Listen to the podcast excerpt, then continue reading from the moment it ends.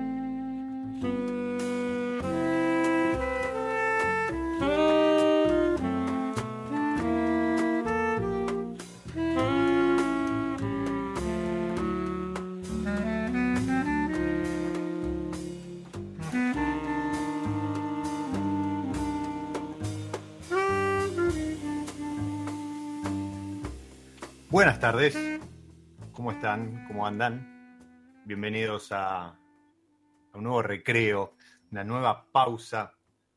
Momento este que empieza a caer la tarde eh, en Buenos Aires, eh, en Balcarce, en Mendoza, allí donde estén, eh, al menos en, el, en, Argentina, y, y, podemos meter una pausa, relajar un poco, ¿sí? esta semana es corta, pero igual arrancó bien arriba, así que nos merecemos eh, ese, pequeño break acompañado de una copa, algún aperitivo, ¿por qué no? Mate, café, y disfrutar de, buena música, de buena charla, como la, que nos trae Bim Mentions eh, en este nuevo episodio. Y lo hacemos escuchando nada más ni nada menos. Yo lo descubrí tratando de, encontrar música para maridar la, charla y presentar a, nuestra protagonista de hoy, Natalio Suet. Natalio Suet es un saxofonista argentino que está considerado como eh, una de, de, las voces más representativas de la nueva escena eh, de, jazz argentino de, Buenos Aires, pero eh, también liderando movimientos como eh, Movimiento Free en, Holanda, en Países Bajos, en, Europa, Estados Unidos y demás, con lo cual eh, un, gran, un gran referente. Y, lo escuchábamos en una formación que se conoció como Natalio Sweat Quartet, y, allá por el 2006 grababa este Our Hour, nuestra hora, ¿sí? este, bien asociado a nuestra pausa, haciendo este tema titulado Balcarce. En algún lugar puede figurar como Balcarce 913, pero dejémoslo en Balcarce porque eso nos da pie para presentarla a ella, como decía hace un ratito, protagonista de nuestro episodio de hoy, pero aparte protagonista, ella con el proyecto que encabeza, de en las últimas semanas una serie de notas y cuestiones y así vuelta que saltaron a primera plana de la mano de uno de los temas que vamos a estar tocando hoy, que es la nueva IG, indicación geográfica, aprobada, eh, autorizada por el INB, de Balcarce. Acá, cerquita, provincia de Buenos Aires, 420 kilómetros de, capital, unos 50, 60 de eh, Mar del Plata. Están haciendo, bueno, ya hace eh, un tiempito, un nuevo vino, un, nuevo terroir. Y, de eso vamos a empezar charlando con ella. Bienvenida, Delfina Pontaroli, ¿lo dije bien? A mi lado. Sí, perfecto. Ah, ¿Cómo estás, Diego? Un par de veces lo escribí, después me corregí, pero eh, eh, armando el flyer y demás, este, Pontaroli, listo, Delfina, digamos. Exacto, Delfina. Ahí, sí, sí. ahí está. Bueno, Suele haber confusiones con el apellido. Muchas gracias. ¿Todo bien? Todo bien, todo bien. ¿Cómo anda eso? Bien, bárbaro, que estamos en Balcarce, en un café de Balcarce. Uy, qué lindo. Eh, me gustó mucho el tema de la cortina. La ¿Sí? verdad, lo voy a buscar, no lo conocía, sí, sí, sí. Sí, yo lo encontré como Balcarce, pero después buscando bibliografía, este, mm, biografía, perdón, y discografía de, de Natalio Suet, aparece en algún lugar como Balcarce 913, pero nada, me parece que igual da, da muy bien para, para, el puntapié empezar a bajar revoluciones. Eh, entiendo que vos a lo mejor estás en, una, en un impas, ¿no? En este momento es como que los enólogos, incluso algunos se pueden tomar vacaciones porque es todavía no empieza la 2023, aunque ya hay algún trabajo de PODE y demás, y la 2022 es como que está ya encaminada, ¿no? O en tanque, o embotellándose, o este, en barrica, etcétera. Eh, sí, mira. Sí, no, bueno, es un continuo. no, en realidad, ¿sabés qué pasa?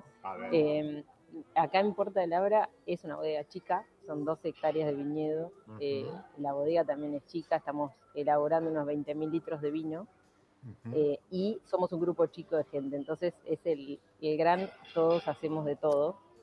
Bien. Así que no, digamos que no nos aburrimos en ningún momento del año. Okay. Y yo aparte de, de, de, enóloga soy agrónoma, de hecho soy uh -huh. primero agrónoma, después enóloga, y ahora estamos a full con el tema de la poda, así que bueno, eh, gran momento del año. Personalmente la poda es uno de mis momentos favoritos, así que disfrutándolo. Aparte, eh, rescato un par de cosas que dijiste así como al pasar. Primero agrónoma y después enóloga, que en esta nueva revolución del vino argentino, ¿sí? podemos hablar de estos últimos 10 años de fuerte eh, investigación, desarrollo, aplicación de conocimiento, expansión, por ejemplo, con Balcarce, con, con Patagonia Extrema, en altura y demás, eh, se ha puesto por delante, eso creo que ya no cabe ninguna duda, el, el viñedo, ¿no? El, el, suelo, la planta y demás, eh, muy por encima a lo mejor de otro pensamiento u otra costumbre de antaño en donde la, el principal foco era eh, la bodega, ¿sí? Como bodega digo, el proceso de vinificación o la barrica y demás. Hoy creo que todos estamos de acuerdo en, que, eh, no digo que todo pase por el viñedo, pero que el vino comienza ahí, ¿no? En el suelo, en saber dónde plantar, qué plantar y demás. Y eso, en el caso de ustedes, además fue puntapié eh, inicial de algunas cuestiones que no se ven tan a menudo, aunque en, en, el último tiempo las nuevas regiones como que ponen el foco ahí y enseguida salen con su IG. Pero en el caso de ustedes, puntualmente, porque aparte son, al menos por ahora, la primer bodega productora ahí en Balcarce. Sí, sí, sí, exacto. Mira, Entonces, de la IG fue... que decís, Perdón. Sí, sí, sí, no, diga. que en línea con lo primero que decís que es, es un poco así. Eh, alguien dijo alguna vez que de una buena uva puedes hacer vino bueno o vino malo y de una uva mala no puedes hacer vino bueno. Y es, es tal cual eso. Eh, nosotros trabajamos igual, me parece que el laburo de, de agronomía y de enología van muy de la mano, Equipo, porque también totalmente. es súper importante lo que pasa después adentro de la bodega. En este caso, yo eh, empecé y me inicié en la, en la viticultura, después me fui metiendo Mm. en la enología y hoy en día, bueno, en, en la parte de bodega somos un equipo y, y en, la, en, la, parte de cultivo de viticultura sigo, sigo yo un poco eh, sola a la cabeza. Eh, y, y, lo que vos decís después respecto de la IG, sí, eh, nosotros empezamos como bodega, como para contar un poco la historia, eh, empezamos en 2013 con un viñedo nada más, con tres hectáreas de viñedo, con un poco de todo, de variedades, y eso se fue validando con el tiempo, con un montón de estudios, con eh, estudios climáticos, con estudios de suelo, con prueba y error, muchísimo prueba y error. Y hoy en día tenemos dos hectáreas y ya una, una bodega que está en producción desde el año 2016. 12 hectáreas. 12, 1, 12 hectáreas. 12 Sí, hectáreas. 12 hectáreas, 7 variedades. Bien, y Tuvimos variedades que 2016 pasaron y se fueron. 2016 fue la primera añada oficial. De- comercial, ¿no? Como se le dice Claro, habitualmente. Claro. Antes vinificamos también en 2015, pero bueno, unas mini, mini Es parte, vinificaciones parte de prueba y error. igual, o sea, y, y muy bajo volumen porque era la Mm, primera cosecha, imagínate Sí, es hizo, no sé, 20 microvinificación. litros de, de un merlot que había en ese momento, todo muy de biblioteca, que a- a- hoy en día tenemos todas esas botellas eh, de recuerdo más que nada, y también un poco porque no- nos traen a la memoria todos esos recuerdos de haber hecho vino en un garage, porque así es como empezó todo. Qué lindo, qué, Eh, li- qué lindo esos bueno, momentos, ¿no? También. Sí, bueno, es que también hace re valioso el, el aprendizaje, o sea, hemos vinificado con el equipo desde esto, 30 litros de vino hasta lo que hoy tenemos, que son que es una bodega con 50.000 litros de capacidad, que sigue siendo una bodega chica, pero para nosotros eh, en, en el camino recorrido es un montón. Para ustedes es su bodega, punto. Y, y será siempre su bodega. Totalmente. sí, sí, Qué lindo, qué lindo. casa. Qué lindo ese momento, ¿no? Porque vos decías, ¿no? Arrancan en el 2013 y es como que, claro, ¿qué es lo que le pasa a veces a, a quien se, se mete en el mundo del vino y, eh, sin, sin antecedentes o sin conocer? Es como que, claro, ¿cómo le explicas que no? No, pará. O sea, esto son tres, cuatro años hasta poder vinificar, como decías vos recién, 30 litros, hasta poder tener tu vino. Hay que ir de a poco, etcétera. Entonces, claro, la ansiedad te consume. Sí, Pero- no, definitivamente no es apto para ansiosos. No, totalmente, eso totalmente. No, eso si querés andar cocinar cerveza en tu casa o, o dedicate a otra cosa.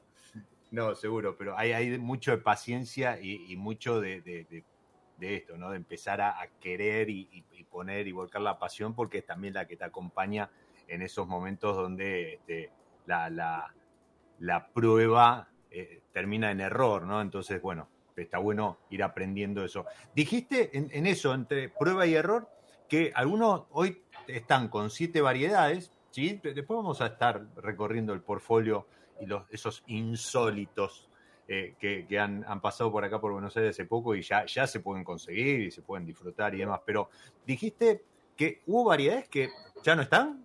¿Qué pasó?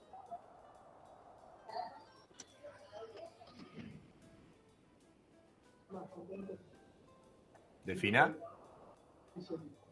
Oh, Diego, ahí te escucho, te Ah, perdí, ahí- perdón. No, Hubo no, no. que pasaron y se fueron, ¿eso me dijiste? Sí, exacto. Sí, sí, dijiste que hubo algunas que, que se fueron, que no están más. Hoy siguen trabajando con siete, pero ¿qué, qué, cuáles se fueron? ¿Cuáles no resultaron o Balcarce no es el lugar para ellas? No, bueno, yo no me arriesgaría a decir Balcarce no es el lugar. Eh, el Bien. Vallecito, que es nuestra finca, Ahí no es el lugar. Porque Bien, Eh, ese- esa hilera no era. una, sí, una de las cosas que, que vemos y descubrimos de Balcarce es que es muy heterogéneo. O sea, hoy en día le dije Balcarce, mañana habrá muchas IGs más chiquitas adentro, seguramente. Pero en nuestro caso, mira, eh, una de las variedades que, que estuvo y, y no, no prosperó fue el Malbec. Eh, yo, eh, no sé, la mayoría de, que- de los que empiezan a soñar con un viñedo acá, todos quieren probar tener su Malbec. Y la realidad es que desde, desde lo agronómico es una variedad muy difícil, porque estamos en una zona con muchísimo viento, eh, y entonces no, las flores no cuajaban, entonces teníamos racimos con muy poca fruta, y después que a nivel, desde lo sensorial, lo poquito que vinificamos, que te digo que son partidas muy limitadas, de 2016 que ya no hay, y, y una 2018 que son unas 70, 80 botellas, eh, el- es, es un vino muy especial, eh, súper complejo, pero no es un Malbec. Y acá también en un proyecto chico va, va de la mano de lo que, de lo que le gusta a, a quien decide, ¿no? Más allá de, si se puede explotar o no, de si hay que tener o no hay que tener Malbec, de las cosas que dicta el mm. mercado, va en, lo que en lo que parece que va a prosperar mejor. Y si algo que estuvo claro desde el inicio fue el objetivo de elaborar vinos de alta gama, de, apuntar un segmento premium, de hacer vinos con, todos los, cuidando todos los procesos y, respetando la calidad. Y tal vez este Malbec no estaba en, esa línea, o sí, pero no como varietal. Entonces, bueno, eso, fue una, de las decisiones de, que se fuera. Después tuvimos Sauvignon Blanc, eh, tuvimos Geustraminer y tuvimos barra tenemos Merlot, que también eh, los tres pasó algo parecido, o sea, en el Merlot, por ejemplo, a nivel agronómico se adaptaba bien, pero el varietal eh, no, no, no, no nos terminaba de convencer como tal, pero sí es un tremendo componente de corte, muy bueno. Y bueno, ya lo descubrieron los franceses, obviamente. Así que nos guardamos, nos guardamos un par de hileras que, que nos dan una barrica al año, eh, como para nada poder jugar después en bodega cortándolo con alguna de las otras. Ok. Y Sauvignon y Miner, que lo mismo, a lo mejor se adaptaban, como decíamos, ¿no? Pero eh, no, no, el resultado no estaba a la altura de lo que esperaban como, como vino elaborado. Tal cual, Y pensá que en, su, en ese momento teníamos 13 variedades, eh, que es muchísimo. Ahora nos quedamos con 7, que sigue siendo mucho, pero ya a un nivel en donde decís, bueno, todas me gustan por lo, por lo que tiene cada una para ofrecer. No sé si, si podría elegir tener que sacar alguna y, eso también está bueno, en parte. No, pero aparte ya, eh, de vuelta, ya con tres cosechas, este, eh, no, más, de 2016, ya con seis cosechas, es como que ya tenés un perfil no solo agronómico ahora, sino también de, de vinificación eh, ya más determinado. Entonces, ya, ya ahí va sobre seguro. Podés ir adecuando algunas cosas y seguramente las plantas seguirán afianzando aún más, se irán conociendo mucho más con, con Vallecito, con el Vallecito, con la finca, y eso hará que sigan creciendo en calidad o en resultados. Y bueno, pero, está, está claro el concepto, ¿no? Muchas veces pasa eso también. Eh, uno como, como enólogo, como parte de un proyecto o como ingeniero agrónomo, también tiene eh, ciertos lineamientos. Entonces hay que atenerse a, ese tipo de cuestiones más allá a lo mejor de lo que uno como profesional quisiese o le gustaría explotar. Y está claro que en una bodega con 20.000 litros, que son los que están elaborando, tener 13 variedades y incluso hasta después comercialmente este, puede complicar la cuestión. Totalmente. Este, y respecto a lo que decís del de, año a año, de cómo uno va creciendo, cómo crece el viñedo y demás, eh, lo que venimos aprendiendo es que si bien estandarizamos un montón de cosas, porque ya vas conociendo más las plantas, desde el, desde el día cero que las plantaste hasta hoy, vas conociendo más el ciclo, cómo se comporta cada una, pero el factor añada es tremendo acá. Eh, tenemos añadas en las que no hemos podido cosechar o, lo que cosechamos no era la calidad esperada y no hay vino de ese año. Ejemplo, el, año 2017, un verano súper nublado y muy lluvioso y la verdad que no, no llegó al estándar de calidad esperado, porque, porque no teníamos concentración, porque hubo muchos problemas de sanidad, además. Eh, y cada año tiene alguna perlita que lo hace diferente. O, una temporada que es más seca y más cálida, entonces tenés vinos más concentrados, otra que es más fría, entonces tenés vinos que van madurando más lentamente, con una acidez más marcada. Y es parte de, eh, como el, sello de la bodega de, tener un estilo que no es un estilo definido. No sé si, si es eh, confuso, pero eh, es eso. Cada, cada vino te cuenta la historia del año y por ahí no es igual al del año anterior y si vos buscas encontrar el mismo vino en nuestros en nuestro portfolio eso no va a pasar seguramente. Esa, esa transparencia, ¿sí? año a año, y, además, supongo también en, cuanto a transmitir el lugar, eh, los, los fanáticos, los, que, los que buscan la perlita o alguna cuestión, agradecen, porque eso después en una vertical, siempre entendiendo como vertical, la misma etiqueta, diferentes añadas, eh, es un, descubrimiento impresionante, porque ahí es donde decimos que hoy la diversidad trata, la, diversidad en cuanto a, Argentina y sus vinos, trata de mostrar no solo el lugar, no, ya no solo ese rincón, sino además eso, ¿no? Eh, eh, lo que fue sañada.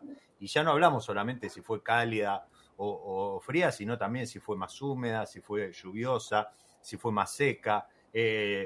Ni hablar de los efectos de la niña, el niño, etcétera, etcétera. Así que tenemos, tenemos más, que, más que suficiente como para jugar y entretenernos con esta diversidad que nos ofrece hoy, ya no solo Argentina, sino la provincia de Buenos Aires. La provincia de Buenos Aires, nosotros estamos hablando con, Delfina acerca de, de, Balcarce, de Puerta del Abra, de ese vallecito que está ahí, este, a, decía, 60 kilómetros, 50 kilómetros de, Mar del Plata, pero em, así todo, se puede decir que es un viñedo con influencia marítima, ¿verdad? Sí, tenés un poco de las dos cosas, está como ahí como en, un, como en una interfaz porque vos tenés la influencia del mar porque estamos en línea recta del mar, estamos a 40 kilómetros. Y tenés los vientos del, océano, eso seguro, y se nota.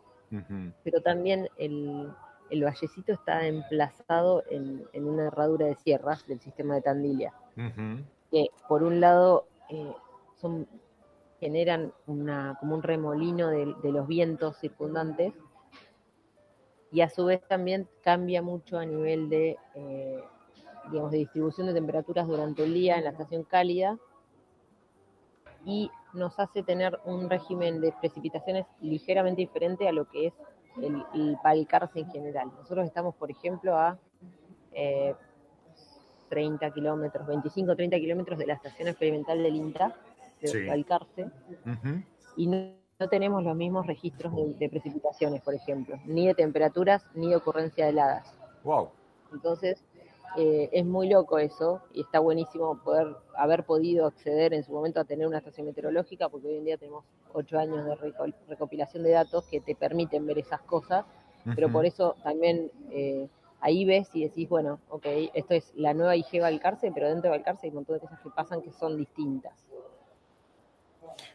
Eh, esto que menciona Delfina es importante porque, a ver, si bien la, la CIG, salvo algunos casos y demás, tratan en, la mayoría de em, asociarse con lo que es el límite político, ¿sí? en este caso de Balcarce, eh, después suceden estas cosas. A, a 30 kilómetros de la estación meteorológica de Balcarce pasan cosas que nada tienen que ver con Balcarce. Entonces, como bien dice Delfín, el día de mañana a lo mejor la IG tal vez se termina llamando Balcarce o se subdivide o pasa a llamarse IG este, Vallecito o Abra, etcétera. Eh, ella hacía referencia a, las, a, la cadena de Tandilia, ¿sí? que la, tenemos muy asociada con la piedra movediza y demás, pero tengamos presente que termina en Sierra de los Padres y, por qué no decir en el mar y yo le preguntaba lo de la, lo de la mm, influencia marítima,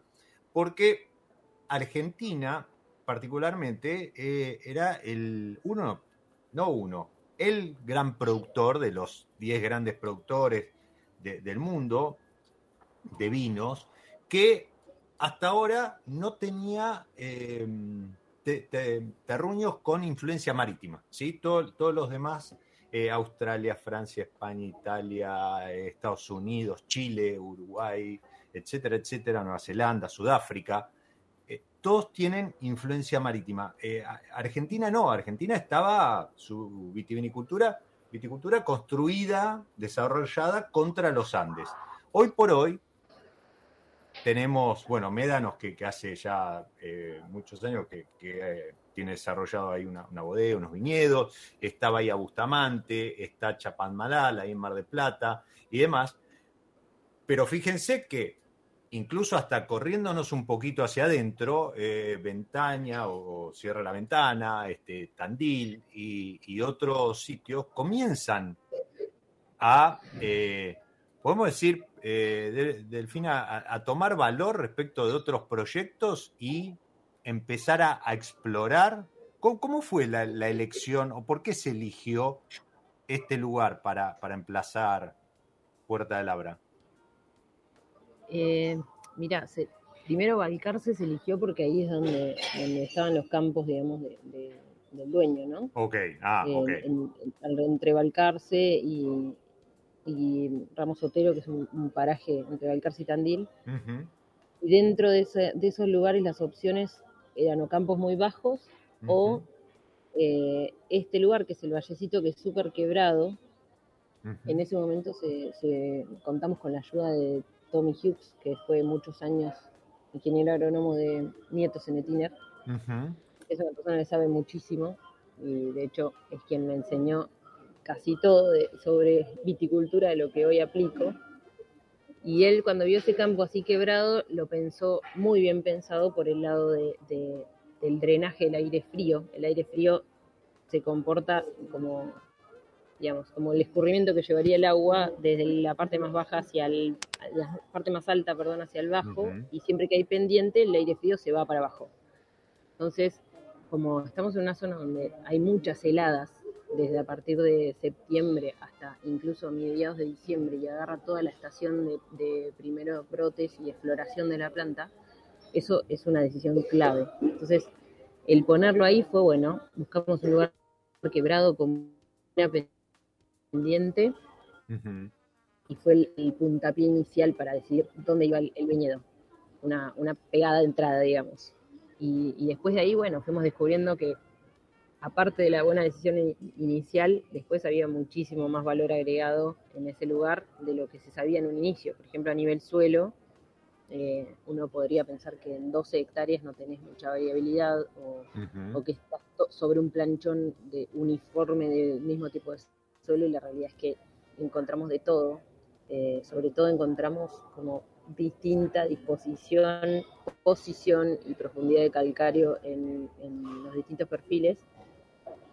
Y eso también lleva a diferente desarrollo radicular de la planta, diferente vigor de la planta, diferente fruta al final de la temporada, que estamos empezando recién a partir de la temporada que viene a vinificar por separado e incluso apuntando a la vinificación por parcelas, que obviamente en un proyecto nuevo los primeros años tenés pocos kilos, entonces toda la varietal se vinifica todo junto, pero bueno, ya con, con rindes un poco más establecidos nos permite apuntar a eso, que que nos parece que va a dar resultados súper diferentes. Eh, wow, eh, mucha información, pero por ejemplo, por ejemplo, calcario dijo, calcario embalcarse ahí nomás de, Mar del Plata y nomás de Tandil, algo que en algún momento eh, el, marketing, la comunicación era como que solamente había en Valleduco calcario. Bueno, no, embalcarse también hay calcario y, hacia él eh, están apuntando los cañones en la bodega para esto, que, también lo estamos viendo mucho en la Argentina, ¿no? Eh, eh, vinos de parcela, de, lote, de, bloque, etcétera.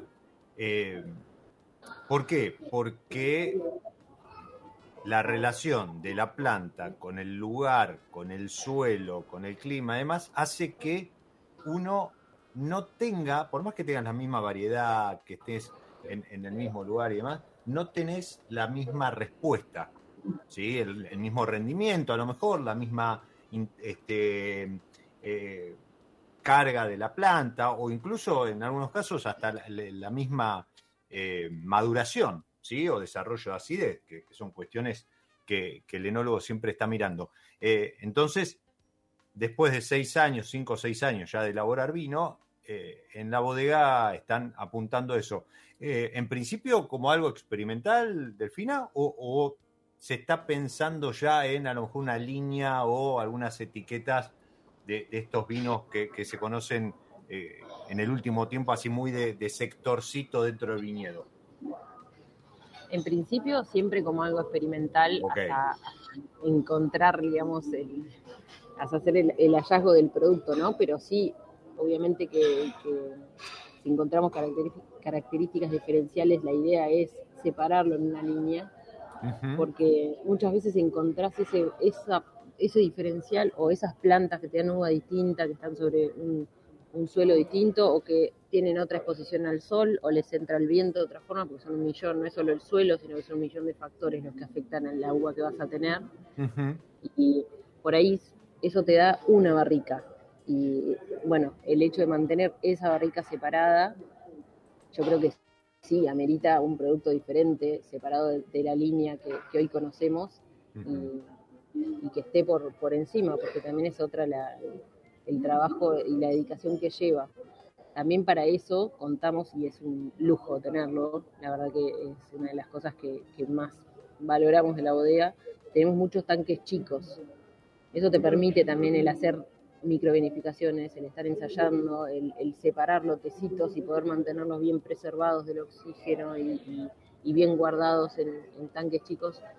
Y nada, todo eso suma también al poder llegar en cantidad limitada de botellas a un producto de calidad. Y aparte con, un mejor seguimiento incluso, y, y, llegó el caso incluso hasta de, ajuste, ¿no? Eh, creo que... Igual, totalmente se te escucha hablar y es como, no, yo te imagino una sonrisa de oreja a oreja porque es como decir, bueno, eh, es eso, ¿no? Tener este, una, una bodega a, una escala tal que ojalá lo hubiese tenido para hacer trabajo práctico en la, en la facultad o, rendir algún final, ¿o no? bueno, los, los enólogos que la han conocido dicen esto es, es la juguetería. claro, eso. Tenemos, tanquecitos de 100 litros eh, hasta los más grandes que tenemos son de 2.500. Eh, después de ahí, todo en el medio, hay muchos de 500 litros, de 200, de, 300. Y eso la verdad que está buenísimo. No solo para esto de los ensayos, sino porque muchas veces te pasa en la vendimia que te quedan puchitos de vino que, que no sabes dónde meter porque el tanque ya se llenó, porque no es todo tan matemático acorde a los volúmenes. Y salvar esos puchitos en tanques chicos, la verdad que es un lujo. Y, te, quería preguntar, además los tanques, estos entiendo son todos de, acero inoxidable, eh, eh, ¿tienen, no sé, huevo, esferas, eh, demás? O, ya después pasamos a, no sé, barrica, algún fudre? No, tenemos eh, lo que es tanque de fermentación, son todos inoxidables, y después en lo que es madera tenemos la gran mayoría roble francés, solo una o dos barricas de roble americano que compraron para para ver la, combinación y para probarlas. Sí. tenemos pudres, usamos bastante pudre y también usamos barricas de 500, porque un poco la línea empezó en su momento con, con esta intención de hacer vinos de, más de mucha concentración, de mucha madera, y después nos dimos cuenta que nuestra uva se lleva mucho mejor con una madera que acompañe pero que no tape. Y entonces eso combinado con un lado con el uso de pudre o de, barricas de 500 que tiene menos impacto de madera sobre el vino y a su vez de haber empezado a tener un stock de barricas usadas, eh, también nos, nos hizo ir, de alguna forma, seguimos haciendo crianzas prolongadas, pero con otra madera, con otra madera que no es tan, tan intensa. Así que metemos un poco de todo. Qué lindo, qué lindo de vuelta, ¿no? Este, como muchas piezas ahí como para ir ensamblando y, y jugando eh, con, diferentes, además con las siete variedades, este, seguramente distintos puntos de cosecha y demás, debe, ser entretenido. Ahora entiendo por qué también, ¿no? Son pocos, pero aburrirse nunca. No, tal cual. No, no, no. Y encima también te a mí por lo menos me agarra como esa, ansiedad o desesperación de decir, bueno, hay tantas combinaciones infinitas por probar acá que todavía no hicimos y, las querés, las querés probar y ver qué resultado tenés pero bueno, el tiempo es limitado, también la cantidad de uva, así que todo lo que podemos probar lo vamos probando, tanto a campo como en, la bodega, porque a campo es un capítulo aparte de, millones de ensayos que uno puede ir haciendo también.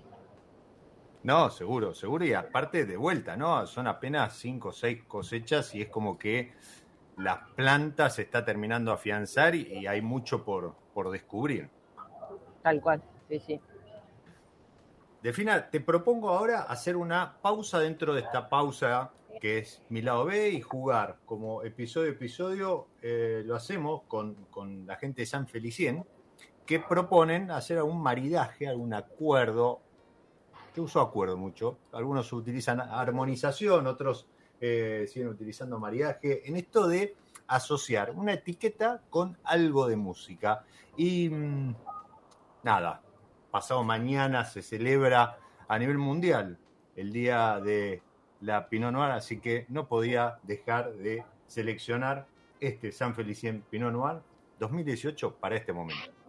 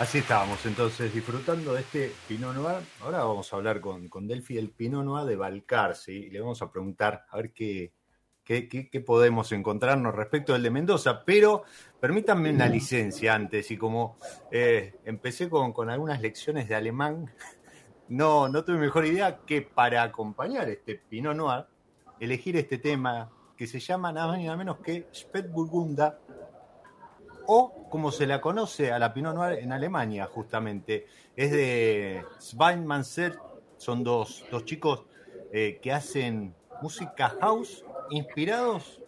Eh, escuchen bien, porque así no, no tiran los vinilos o, salen a buscar los vinilos de, padres, tíos y demás. Inspirados justamente en los vinilos que tenía el padre eh, en su casa y empezaron a jugar con esos vinilos, con, algo de sintetizadores y demás, y bueno, hoy la, están rompiendo. Esto era entonces Van Manset haciendo Spätburgunder del año 2012. Pueden buscarlo, suenan muy, muy bien. Y decía, ideal para acompañar este Pinot Noir, el Pinot Noir de, de Insólito, cualquier otro que tengan a mano eh, para celebrar esta semana.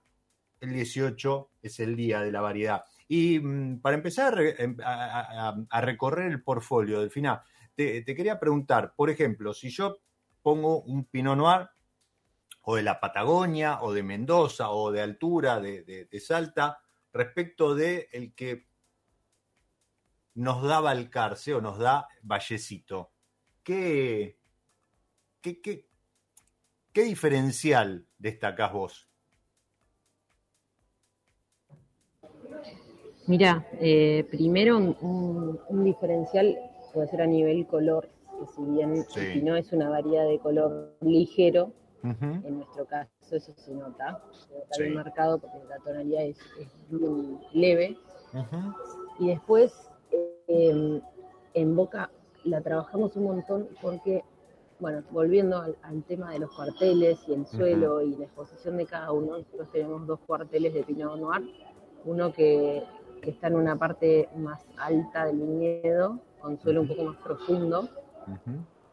Y más protegida, si se quiere, de, los vientos, y otra mm. que está en un área con pendiente, eh, más expuesta, más salvaje, si se quiere, y sobre un planchón de calcario eh, muy difícil de romper, donde está, está partido, pero, pero con placas macizas grandes. Okay. Ahí tenemos los dos cuarteles y la realidad es que esos dos cuarteles dan características muy distintas que después juntamos en este, en este insólito Pinot Noir.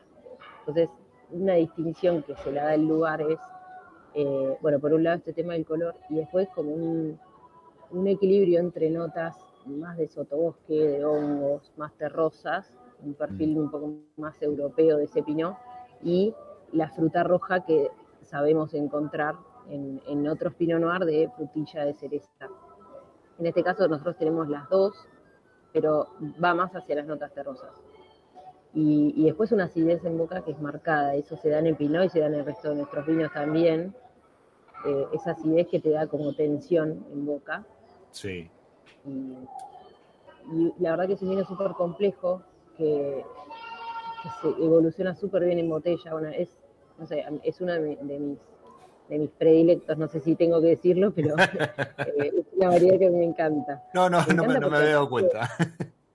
Me encanta porque aparte el, el Pinot inició en el proyecto como para hacer espumantes y, y de vino en vino tinto casi por, por decir, bueno, probemos a ver qué pasa con esto como tinto, pero, pero la idea inicial era el vallecito es para blancos y espumantes. Después nos dimos cuenta que no, y, seguimos en, la línea de las tintas. Entonces también representa un poco eso, el decir, bueno, me animo a hacer vino en Balcarce, sí, me animo a hacer una variedad que no tenía planeado hacerla como tinto, sí, y, y tiene ese valor sentimental para nosotros. y está buenísima, sí. También, tal cual. También. Y, no, no, quiero dejar pasar el comentario. ¿Y, burbujas, espumosos, ¿hay, hay intención? ¿Tienen algo elaborado? Mira, tenemos una partida muy chica de, espumantes del año 2017 y 2018 sí. que todavía están en crianza sobre Elías. Eh, Son partidas súper chicas. Eh, no la, nosotros no tenemos parte, digamos, de la segunda etapa de la fermentación, no la hacemos en Malcarce, pero sí, tenemos, sí, estamos muy encima del, proceso. Eh, y ahí están descansando. La realidad es que por el momento solamente hacemos devuelve de unas partidas muy chicas de botellas al año para ver cómo, cómo sigue y para entender cómo, qué, es, qué es un espumante de Balcarce, el método Champenois y con crianza prolongada no es hoy en día una pata comercial pesada de, la bodega, ni, ni, va a serlo, pero sí quien te dice es que no aparezca una, una partida súper limitada de, de, fumantes de Balcarce. ¿Y qué, qué, mm, qué variedad es? Eh, Pinot y Chardonnay. Ah, ok, corte, corte clásico. Sí, las dos añadas no tienen el mismo corte. Ah. Una que es predominantemente Pinot y otra que es predominantemente Chardonnay. Ok, mira, Qué, lindo, qué interesante eso. ¿eh? Hay, que, ir a visitar a, la bodega. Em, más allá de ir a visitarla, porque bueno, ahora le quería preguntar si, si están recibiendo algo de no turismo y demás, eh, no dejen de pasar por arroba bodega puerta del Abra. ¿sí? Sin, sin H, sin nada, puerta del Abra, bodega, puerta del Abra en Instagram, pues se van a maravillar no solo por las etiquetas y enterarse ahí de, los premios recibidos, sino de, los paisajes, de, esas pequeñas ondulaciones que, algo de eso decía Delfina recién, marcan la diferencia, ¿no? Y, habrá que ver el año que viene, cuando empiecen a, trabajarlo más sectorizado, seguramente esas ondulaciones van a marcar mucha diferencia. Eh, por ahora nos contentamos con estos, los insólitos, eh, insólito, bueno, más allá a lo mejor de por el lugar y demás, eh, ¿tiene alguna otra connotación? O... No, eh, es, yo creo que es la palabra que resume un poco todo lo que fue pasando, ¿no? A través de los años. El, el, el nada, el arriesgarse en un lugar no tradicional, claro, y que, que después caer con vinos que estaban buenos y decir, pero ¿cómo sacaste un Tanat que llegue a madurar o, un Cabernet Franc con esta concentración? O sea, y bueno, es insólito. Es insólito. Todo eso que fue pasando es insólito. Bueno, acabas de nombrar otros dos. Eh, vayamos, vayamos recorriendo. Entonces, el Pinot Noir que dijimos, para vos es el vino de la bodega. No, no, no, no necesariamente. ¿eh? Ah. Lo que dije es que tiene valor sentimental. Pero, no, no, eh, pero no, no, pero digo por eso. No, no, en ese sentido, en ese sentido. Me estás como pidiendo que elija entre hijos. no, ¿a quién quieres más? No, no, no, no hagamos eso, no hagamos eso. Pero bueno, este, hay, hay una fichita puesta ahí eh, en el Pinot y, si va hacia el lado del terroso este, y los hongos, esa, esa este, yesca, esa hojita seca, yo compré ya, así que este, para mí voy, por ahí. Pero, pero ¿qué más tiene eh, Puerta de Labra? ¿Qué, ¿Qué, otros insólitos hay en su, en su portfolio que viene elaborando Delfina? Tenemos Cabernet Franc, Tanat y Bonarda. Cabernet Franc, la verdad que es un perfil súper eh, bordelés, me encanta también cómo se da la variedad. En el campo es renoble la variedad porque madura perfecto, los racimos nunca tienen corrimiento, es decir, el viento no los afecta, eh, nada, es, genial cómo, cómo se comporta y cómo se va dando la, brotación y demás. El tanat, que es, eh, nada, es, hay que domarlo porque es puro vigor, pura fuerza. Eh, de hecho, es muy gracioso porque vos vas caminando las viñas en el verano y, tenés todas perfectamente alineadas o, o, prolijas, con sus brotes controlados y el tanat que es un despelote y, salen los, brotes para donde quiere y, uno los, mantiene a raya y al día siguiente están de vuelta. Bueno, es pura explosión de vida. Así también es el racimo, que es un racimo gigante.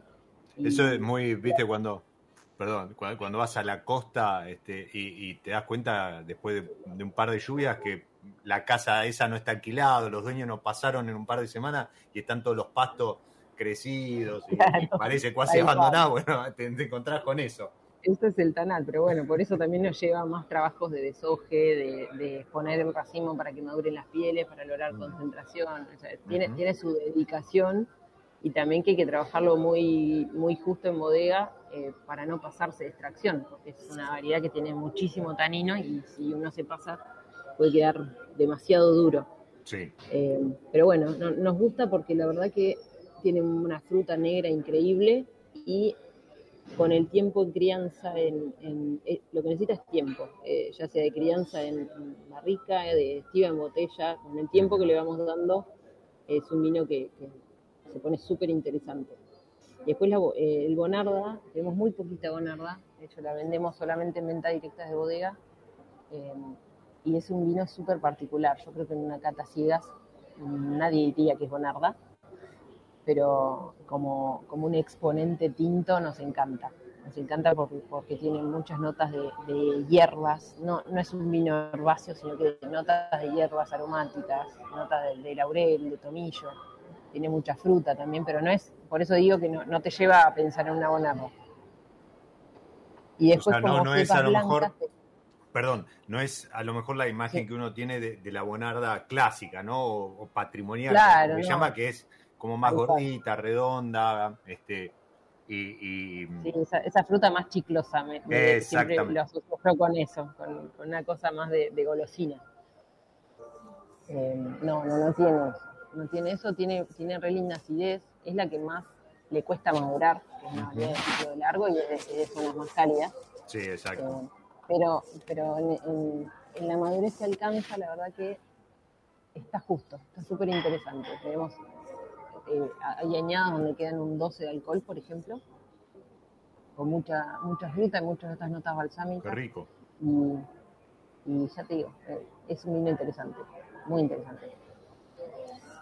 Y después tenemos Albariño y Riesling, son nuestros insólitos blancos. Esos dos no pasan por madera. Eh, tienen crianza bastante larga en tanque con sus lías, con sus levaduras muertas, donde las vamos removiendo para que eso les, haga ganar un poco de volumen en boca. Y después tenemos una, pequeña parte de, Chardonnay, que eso es como mi, mi juego, ya que, que hacemos una partida muy chiquita eh, de 500 botellas de un, de un Chardonnay de velo. crianza biológica. Eh, que bueno, hasta ahora hay únicamente la 2019 en, en, venta y el 2020 está en bodega criando su velo. Así que mudo. súper interesante, súper complejo. ¿Y el Chardonnay este con velo, la idea es hacer alguna especie de solera o algo? No, por ahora trabajándolo con, añada. Por ahora está, por ahora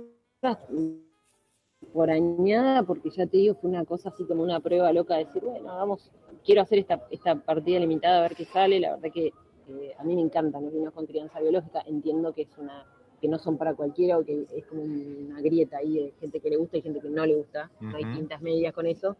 Em, entonces, la primera fue como un veremos si sale, la segunda, que es la de 2020, es veremos si se puede reproducir, ya vemos que sí, y, después sí, la verdad que hacer algo en solera sería fantástico.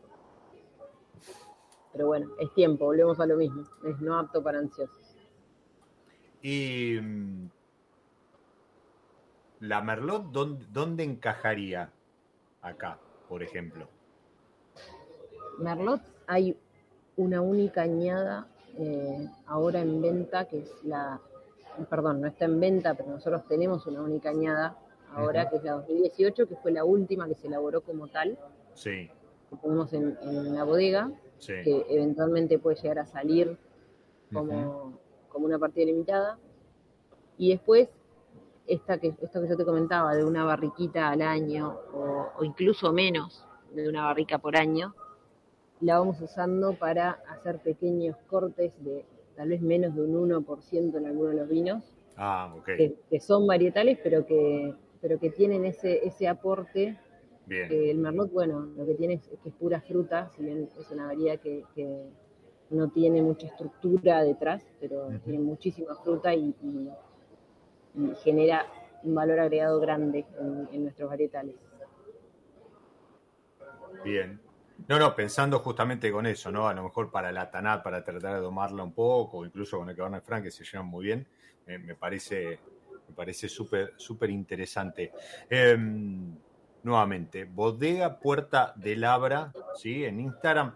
Eh, ¿Algo de no turismo o no por el Por ahora no. Por, ahora el momento no. No, no. Pero si uno quiere comprar no tenemos, los vinos. Eh, tenemos la estructura, digamos, y, no está en nuestros planes. Ok, bien. Pero, pero si uno quiere comprar los vinos, ¿cómo, cómo hace? Mira, como, propuesta principal, la venta directa desde bodega. Eh, bien. Que eso, bueno, puedes acceder desde la web o desde las redes. Siempre hay un link de contacto que te lleva a contactarte con Victoria, que es nuestra comercial y después ahí estamos en vinotecas y, restaurantes, en Mar del Plata, en Valcarce y en Buenos Aires. Buenísimo. Bueno, aprovecho para mandarle un saludo a, Victoria Aguilar y a Romy Taurizano, que está ahí con el tema de prensa, relaciones públicas y demás, que este, cuando, estuvieron acá en Buenos Aires no, los pude acompañar, pero siempre me hace llegar eh, toda la info y además, bueno, hizo propicio que esta charla llegar a, buen puerto, más allá de, algunas cuestiones de agenda y demás, pero bueno, se logró. Tal cual, sí, finalmente ocurrió. Ahí está. Ahora la próxima, esperemos que sea copa en mano, cara a cara y, bueno, con, algún insólito. No va a faltar oportunidad. Exacto, exacto. Delfina, se fue la hora, se fue el episodio, pasó volando, eh, es increíble.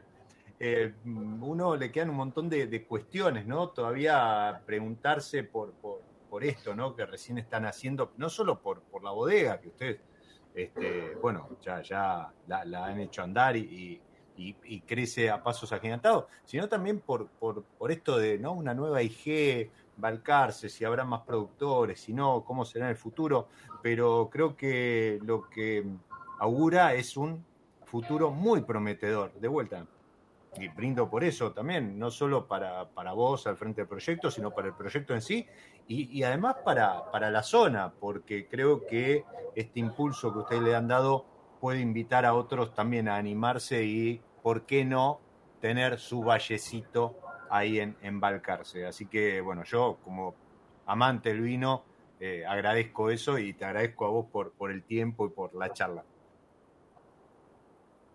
No, gracias a vos, Diego, y, siempre está bueno tener, tener espacios para, para contar lo que uno hace, así que mil gracias por eso también. Buenísimo, buenísimo. Y sobre todo si lo que uno hace es vino. eh, nuevamente, gracias a vos, a Romy, bueno, a, Vicky y a todo el equipo. Y a ustedes que están ahí del otro lado, que se prendieron, escucharon atentamente eh, esta pausa, este nuevo episodio de Mi Lado B. Como siempre les digo, me despido, los saludo, les agradezco y repito, soy Diego Migliaro, este es Mi Lado B y les deseo que disfruten. Chao. Nos encontramos en cualquier momento en otro episodio de Mi lado B.